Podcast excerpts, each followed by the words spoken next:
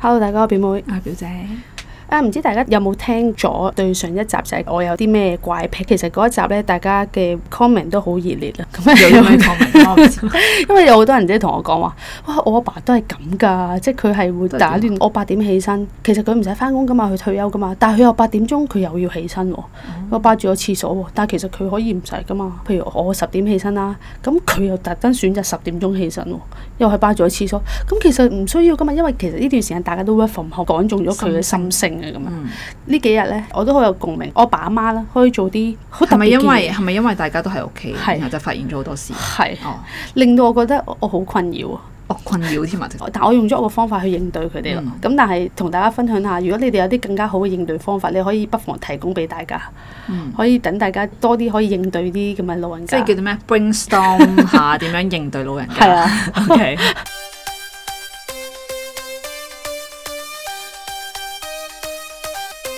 咁前排咁我哋喺屋企啦，咁我又隔離完啦，啊又開始翻翻工嘅時候，咁屋企就有啲亂啦，啲衫啊堆晒一齊咁樣。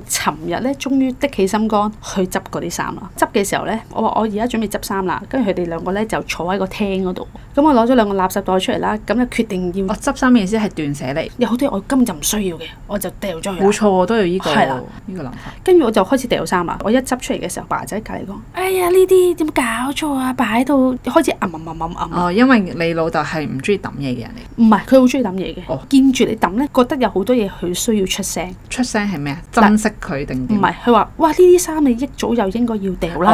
哦，原來咁。即係我話我咪已經執緊，我而家已經執緊啦。啊你可唔可以即係唔好講咁多嘢啊？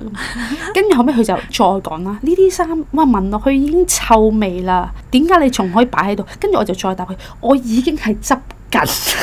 即係我已經好有耐性嗰度，我話你繼續打機啦，你唔好理我啦咁樣。我媽又加句口埋嚟話：呢啲衫質素咁差，你就唔好再買啦。跟住我即係其實我做緊㗎啦，點解你哋要喺我做又要評係咯論，？係咁評論你嘅你係啦嘅嘢咁樣。有啲無聊，跟住我就開到個電視勁大聲啦，就遮住佢哋啲聲咁樣。你唔好再講嘢啦，如果冇開到個電視爆㗎啦。佢哋就停咗一陣啦，咁我就開始慢慢再執啦，執執執抌咗兩袋衫出嚟。咁我就將而家我執完剩低嘅衫咧，全部諗住準備擺翻落櫃嗰度啦。跟住又開始出聲喎，你抹下佢先啊嘛，你嗰啲咁污糟又剩咁樣，我話你理得我啫，而家啲衫。即係我每做一個步驟，其實佢都幫住咗我嘅，只不過係佢諗緊幾時出聲啫。咁、哦我話 O K 啦，咁佢話你抹下先啦，點點點啊，我不過我覺得咧，應該好多時候阿媽或者阿爸都會係佢哋覺得好似要俾啲意見你咁，係但我已經做緊嘅，我唔係佢即係佢哋係想俾意見？純粹俾意係見啊，我不停咁樣執，咁佢由細到大都係俾意見你嘅人嚟咁，跟住我就同佢即係講點解點你唔同我執？我真係咁問佢，咁你又唔同我執？跟住咧如果我同你執啊，你咪誒即刻又打俾我咯，啲嘢又揾唔到咧，又剩咧咁樣，咦咁我咪咁好佢忙咁啊！咦佢好識得逃離呢件事喎。 不過咧好多時候咧都係評論咧係好容易，就算唔係屋企人啦，咁嗰個人喺度做緊嘢都話：誒唔係咁樣做啊，或者係誒咁樣做更加好啊咁樣。係咯，如果你答翻佢一句，咁不如你做啊，係啊或者不如你幫我做啊，跟住佢就會收走聲咗走。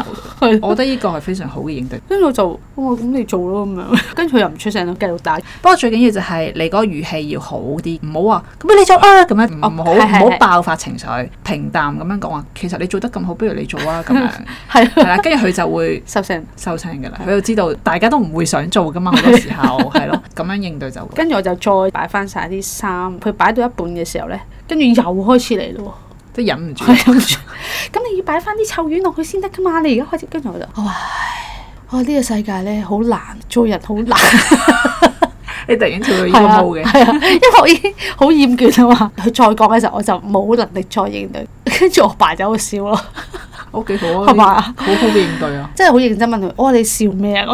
因為你突然間跳去一個毛係意料不到嘅係冇啊意料不到嘅毛。跟住我就話好難做又俾人話，唔做又屋企好亂。我做但係有人有好多意見，佢又唔肯幫我做。咁你老豆笑完之後咁，唉，我唔講啦咁啊！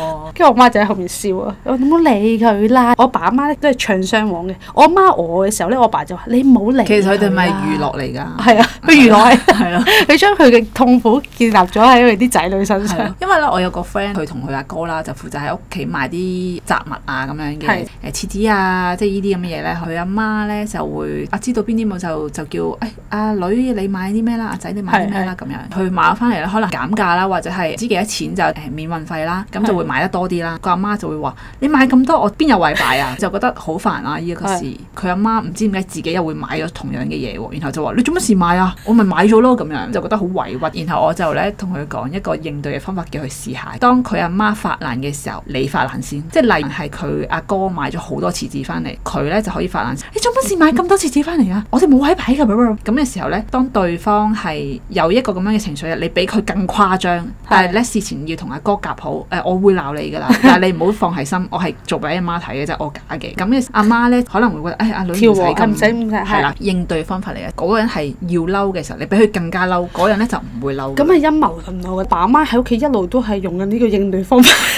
應對你應啊對我啊，係咩？咪就係其中一個發難咯。 哦，哦，咁你就唔會發啦係。啦， 轉個頭入啦，個人行出嚟講話，咁我理佢啦。哦，哇，原來係佢哋係咁啊有智商啊！可能呢一個係個天性嚟。如果嗰個人唔知道咧，就會被佢個情緒影響咗係咯咯。，原來佢哋係咁高招。嗯到最後個過程裡面，我佢哋都冇再出聲，佢知道再出聲但我我想就會問崩咧，潰如。如果你阿妹做相同嘅嘢，佢會唔會都好多 comment 㗎？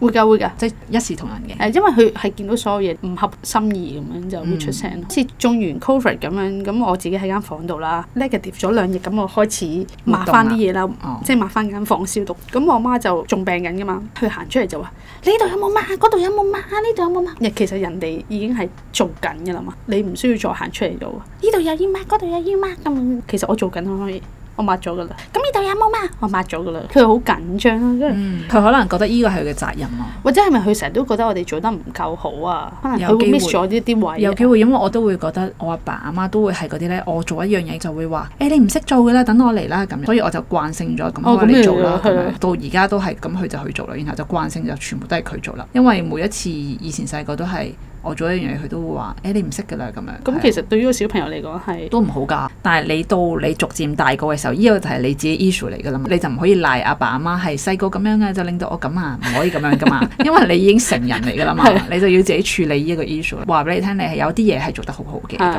好似尋晚咁樣應對到，即冇啊，係你令我應自己對得情好好啦緒，你嗰啲咪應對得好好咯。你哋冇嗌交嘛，最終冇啊，係都係。咯笑笑口。應對得唔好就係會變嗌交嘛，雙方都冇難受嘅時候，其實就 O K 咯。咁我 win-win 處啊理得完全好好大因家為大都家用翻呢一個應對方法去到解即決所有事情，唔好誒情緒行先咯。雖然我嗰個 moment 嘅情緒去到爆 燈，但係你表達出嚟唔係爆燈嘅時候，嗰、個講出嚟嘅嘢係難聽到，即係就算佢冇講粗口都極度難聽。係啊因為我都聽過唔少呢啲， 咁啊大家唔好俾個情緒帶住咗你哋去走啦。透徹自己嘅情緒咯，唔好被情緒擺布咯。你覺得要爆嘅時候，你自己去做一啲嘢發泄，唔係發泄喺人嘅身上咯。係係係發泄喺你掟嘢又好，點樣都好，因為你掟嘢掟爛咗啲嘢，你係自己去處理翻噶嘛，你係可以咁樣做嘅，但係唔好爆喺人哋身上咯。好啦，如果你哋有啲乜嘢更加好嘅應對方，同我哋分享下啦，同埋記得 follow 翻我哋嘅 IG 啦，九 F dot is not easy。今集係咁多啦，拜拜。